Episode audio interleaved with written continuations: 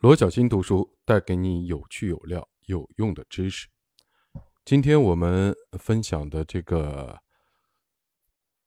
底层逻辑二：理解商业世界的本质这本书，就是最后的一节了。这实际上书昨天就已经分享完了，后面有两个附录，我觉得特别有意思。昨天下午是把附录 A 和吴军老师的对话和大家分享了，今天我们来分享五道。微软的面试题。微软这样的公司是怎么面试人的？他看重哪些重要的能力？我是九九年加入微软的，我清楚的记得，我从北京坐火车去上海面试，早上如约走进微软，人力资源部的人员把我安排到一间办公室，呃，会议室。九点半，一位一看就是宅男的微软的员工，顶着。闪闪发光的光环就走了进来，他一边看我的简历，一边问我问题。我面前有一本草稿纸，给我思考和计算用。我的注意力高度的集中的回答了一个小时的问题，然后他在面试的表格上写了点什么，就带着表格出去了。我想是不是结束了？可是我错了。紧接着又进来一个人，又是一个宅男，又和我聊了一个小时，然后又进来一个人。就这样，这个会议室一共进来了六个人。我的面试从早上九点半一直持续到下午三点半，最后有人把我从会议室带到一间办公室，办公室人一看就是大 boss，这个大 boss 又对我进行一个小时的面试，最后当场通知我欢迎加入微软。后来我才知道，这个大 boss 就是时任微软中国区总裁的唐骏。当时的微软亚洲技术中心只有八十个人，升级为微软全球技术中心以后，人数涨到了五百多个人。我也从工程师变成了部门经理、高级经理，后来还当上了战略合作总监。在微软的十四年的职业生涯中，我面试了至少一千人，也接受了好几个关于如何面试的培训。在这里，我把我接受面试被问到的那些题，以及我传承下来，呃，以后又去面试别人的题分享给你。这些题不是从网上随便找来的世界五百强面经。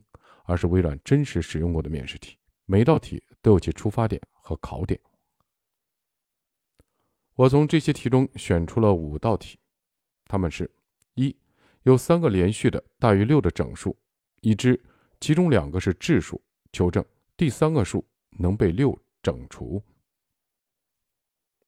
二、有两个骰子，每一个骰子都是六面正方体，每一面上只能放零到九中的一个数字。这两个骰子如何组合才能达到显示日历的效果？从一到三十一。第三道题：昨天我在早上八点开始爬山，晚上八点到达山顶，睡了一觉以后，今天我在早上八点开始从山顶原路下山，晚上八点到达山脚。请问有没有一个时刻，昨天的我和今天的我站在同样的位置？四、上海有多少辆自行车？五，如何用两个指针判断一个链表是否有环？请写下你对这些题的思考的过程，得出你的答案。最后一道题需要一定的数据结构知识，如果你没有学过计算机，直接忽略。记住，答案不是最重要的，思考的过程最重要，答案也未必是唯一的。大家也可以一起去想想，反正我看完以后，我现在还没思考。我觉得，但是直觉就感觉我不是微软的人。好，下面我们给出答案以及背后的考点和出发点，你准备好了吗？一定要思考完再看哦。不过我们是在分析啊，在分享这本书。呃，第一道题有三个连续的大于六的整数，已知其中两个是质数，求证第三个数能被六整除。三个连续的大于六的整数，我们都明白，比如七八九或者是一十二十三。其中还给了一个条件，其中两个是质数。质数我们也明白，只是能被一和这个数字本身整除的数，而要求证的是第三个数能被六整除。为什么突然冒出来一个六？这个六是怎么来的？这是解这道题的关键。以往我当面试官的时候，通常会给面试者。一沓草稿纸，在面试者抓耳挠腮的计算的时候，我会建议他把自己的思考的过程说出来，一边说一边思考，这样我就能知道他的思考过程。比如，有的面试者可能会列一堆方程式，n、n 加一、n 加二，然后用方程式来计算它们与六的关系。这时我就知道他陷入歧途了。这道题的正确的解法是什么呢？你先要把能被六整除的数这个分解成能被二整除，也能被三整除，然后只需要证明第三个数既能被二整除，也能被六呃也能被三整除就可以了。只要你能想到这一步，接下来就非常简单，甚至接近于常识。我们知道任意连续的两个整数中一定有一个是二的倍数，也就是能被二整除。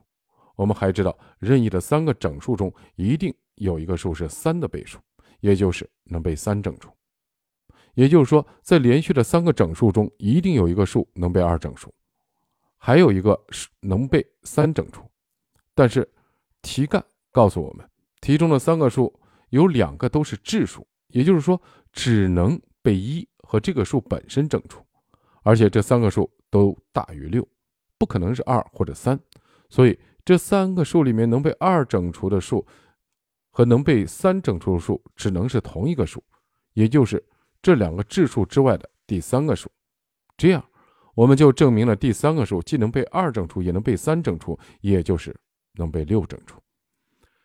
听我说完之后，你会发现这道题考的是小学的数学知识。我当年进微软的时候也被考过这道题。那么，为什么要考这道题呢？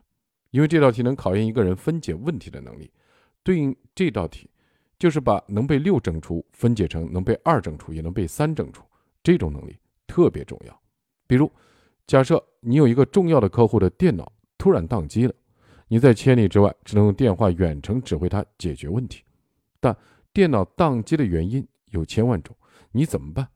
如果你懂得分解问题，你会知道这种情况无非三种可能：电源没插好，硬件出了问题，软件出了问题。这时，你可以一一排除，找出问题到底出在哪儿。再比如，如何解决全球变暖问题，如何解决碳排放的问题，专家们给出成千上万的建议，彼此吵得不可开交。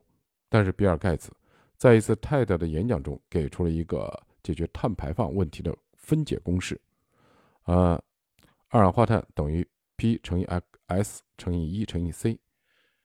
这个公式中，P 啊指的是人口，S。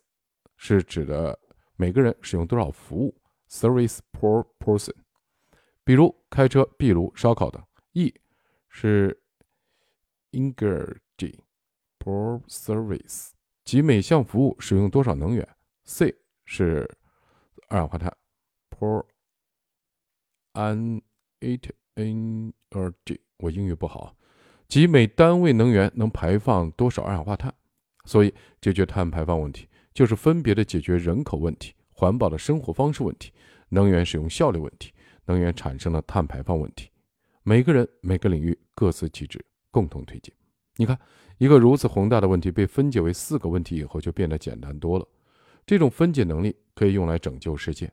所以，面试微软员工的时候，我们特别的重视考察候选人分解问题、解决问题的能力。这道题只是众多考察分解能力的试题中的一道。答案不是最重要的，思维习惯更重要。如果你太轻松的说出答案，你会我会给你另一道更难的题。第二个题有两个骰子，每一个骰子都是六面正方体，每一面上只能放零到九中的一个数字。这两个骰子怎么组合才能达到显示日历的效果？从零呃从一到三十一。这道题啊，它也有一个自己的逻辑。首先，大多数人会想到，我们有两个立方体。那么一共有十二个面，现在把从零到九一共十个数字放到十二个面上，一定有数字是重复出现在两个立方体上的。那么那些数，哪些数是重复出现的呢？考虑到我们的目的是用这两个立方体来表示日历，也就是从零一到三十一这一串数字，那么有哪些数字是个位和十位上都必须有的呢？日历上有十一号和二十二号。所以，一和二这两个数字在两个立方体上都必须出现。这样一算，正好十二个十二个数字和十二个面可以一一对应了。但是你仔细想想，会发现不对。当日期是一位数的时候，零需要在十位的位置上补位，所以零也必须同时出现在两个立方体上。如果零也是必须出现两次，那么就有十三个数字出现在十二个面上了，这样少了一个面。你能想到这里就已经拿到一半的分数了。至少的这一面该，那么少的这一面该怎么办呢？怎么在十二个面上放十三个数字？有没有数字能重复的用？有啊，那就是六和九。到这为止，这个问题已经被解决了。这个问题考的是什么呢？这里的考点是跨越思维，也就是跳出固定的框架思考的能力。如果你觉得六就是六，九就是九，那么你就没有跳出固定的思维框架。这种跨越思维的能力在现实生活中极其重要。比如，谁说冰箱的冰格一定要在冰箱里面呢？如果把冰格放在厨房各处呢？这就是分布式冰箱。跨越思维是创新的源泉。对创新能力要求高的岗位，微软非常重视这种能力的考核。同样，如果我感觉你对这道题很熟悉，后面还有几十道类似的题等着你呢。再次记住，思维方式比答案更重要。第三，昨天我从早上八点开始爬山，晚上八点到达山顶，睡了一觉以后，今天我从早上八点开始从山顶原路下山，晚上八点到达山脚。请问有没有一个时刻，昨天的我？和今天的我站在同样的位置，这道题我先告诉你答案，一定有。很多同学会想，我上山和下山的速度肯定是不一样的，是不是一定有呢？可能吧。怎么证明？很多人开始列方程，用一沓草稿纸来计算，也没算出来。这道题考的是转换思维，你可以把这道题转换成一道题：你和另一个人，一个人从山顶往下走，一个人从山脚往上走。走的是同一条路，是不是一定会相遇？答案是一定的。你们走在一条路上，一定会遇见的。这道题就是这么简单。但如果不懂得转换思维，你可能根本就答不出来。如果你习惯用数学方式来解题，我还可以给你提供另一个思路。你可以画一个坐标，横轴是时间，从早上八点到晚上八点；纵轴是山的高度。从零到海拔多少米？然后按照两天的行程画出两条线，你会发现，无论怎么画，无论这两天的速度有多么的不一样，这两条线一定会在某一个时刻、某一个高度相交。转换思维有什么用处？它能让你用“其实就是”这四个字儿看透问题，然后找到答案。顾客吃完饭结账花了两百块，服务员说：“对了，我们今天有个充值免单活动，你只要充一千，这顿饭可以免单。”很划算吧？全额免单，这是莫大的优惠啊！你可能马上就会充值一千块，但是如果你转换思维，就会想到，这其实就是花了一千块钱买了一千两百块钱的东西，相当于打了八点三折。其实这就是转换思维在解决商业的问题、技术问题。其实这就是转换思维在解决商业问题和技术问题时候的重要性。第四个问题：上海有多少辆自行车？这道题考的是系统思维，也就是你理解系统和事物之间关联关系的能力。这道题是没有标准答案的，我在这里给你提供几种思路。比如，你可以先查一下上海一共有多少人口，然后估算一下总人口中有多大的比例人骑自行车。比如，二十到六十岁的有工作的人可能会骑自行车。根据这些人在总人口中的比例，你可以估算上海有多少辆自行车。那我在想，那个公共自行车算不算？这是另外一种思路了。你还可以大致算一下上海有多少条街道，每条街道大致能容纳多少辆自行车，这样也能得出一个相对准确的数字。还有另一种思路，以前自行车都要挂车牌儿，你去街上随机拦几十辆自行车，算出这几辆自行车中的中位数，然后通过这个中位数，也能估算出上海市一共发了多少辆车牌。当然，这都是思路，而且并非完美的思路。不过这就对了。因为只有当一道题没有标准答案的时候，我才能测试你的思路，测试你发现自行车和人群、自行车和车街道、自行车和车牌以及自行车和在这个生态中和其他因素的关系的能力，也就是建立模型、构建系统的能力。你建立模型、构建系统能力越接近现实，你的系统的思维就越强。这种系统思考的能力在软件的世界有多重要？我想。就不用我多说了。就算在商业的世界，系统的思维也非常重要。比如在分析房价问题时，你到底是房租决定了房价，还是房价决定了房租？如果你能画出一张模型图，找到中间相互关联的各种自变量和因变量，你就能系统的回答和思考这个问题。第五个问题，如何用两个指针来判断一个链表是否有环？大部分人是没有学过数据结构的。如果你不懂这方面的知识，可以忽略这道题。这其实是我埋的一个伏笔。我之所以选这道题，是想看看在不懂计算机、不懂数据结构的情况下，你是否会去查一查什么是链表，什么是指针。以前我在微软的时候，有一个人来面试，但没有通过。他特别遗憾，说自己特别想进微软。他的面试官就从桌子上拿起一本厚厚的全英文书，对他说：“如果你真的想来微软，”就把这本书拿回去，一个星期之后再过来。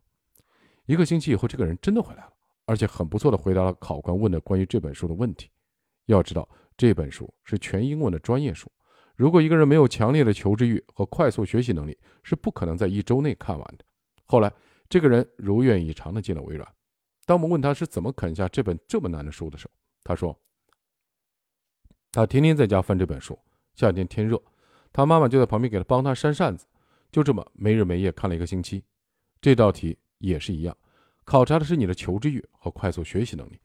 回到这道题上来，你对区块链感兴趣吗？区块链就是一种链表，但是很多号称懂区块链的人从来没有学过链表这种数据结构。我简单介绍一下，什么叫用两个指针来判断一个链表是否有环。你可以把链表想象成无数个小房间。每个房间里都有一张纸条，纸条上写的是下一个房间的号码。如果你进到三百五十七号房间，纸条上写着四百五十六，那你就得跑到四百五十六号房间。而四百五十六号房间里如果写着五百七十八，你就得跑到五百七十八号房间，然后从五百七十八号房间再到六百三十二号房间，再从六百三十二号房间再到第七号房间，这就是链表。其实一点都不复杂。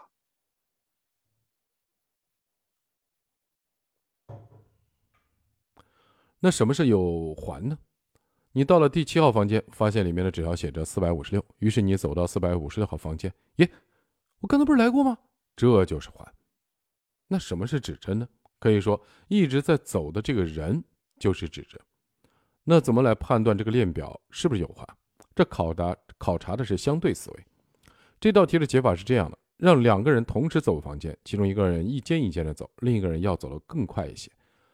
在前一个人走一个房间的时间内，他要走两个房间。这样，每当前者走一个房间时，后者就比前者多走一个房间。相对于前者，后者多走的房间越来越多。如果这个链表有环的话，后者一定会在某一个房间和前者相遇，否则两人都会先后到达终点。这就是相对思维。在一个无休无止的问题里，你要懂得制造相对速度。好了。通过这五道题，我讲了微软面试的时候非常看重的独立于专业知识的几种思维能力：分解能力、跨越思维、转换思维、系统思维和相对思维。我很有幸的通过了面试，并加入了微软。在微软十四年的创业的五年里，我深深的感受到这些能力对我的巨大帮助。不管你是否想加入微软，我都建议你培养这些能力。是否能够做出这些题不重要，拥有这些思维能力。很重要。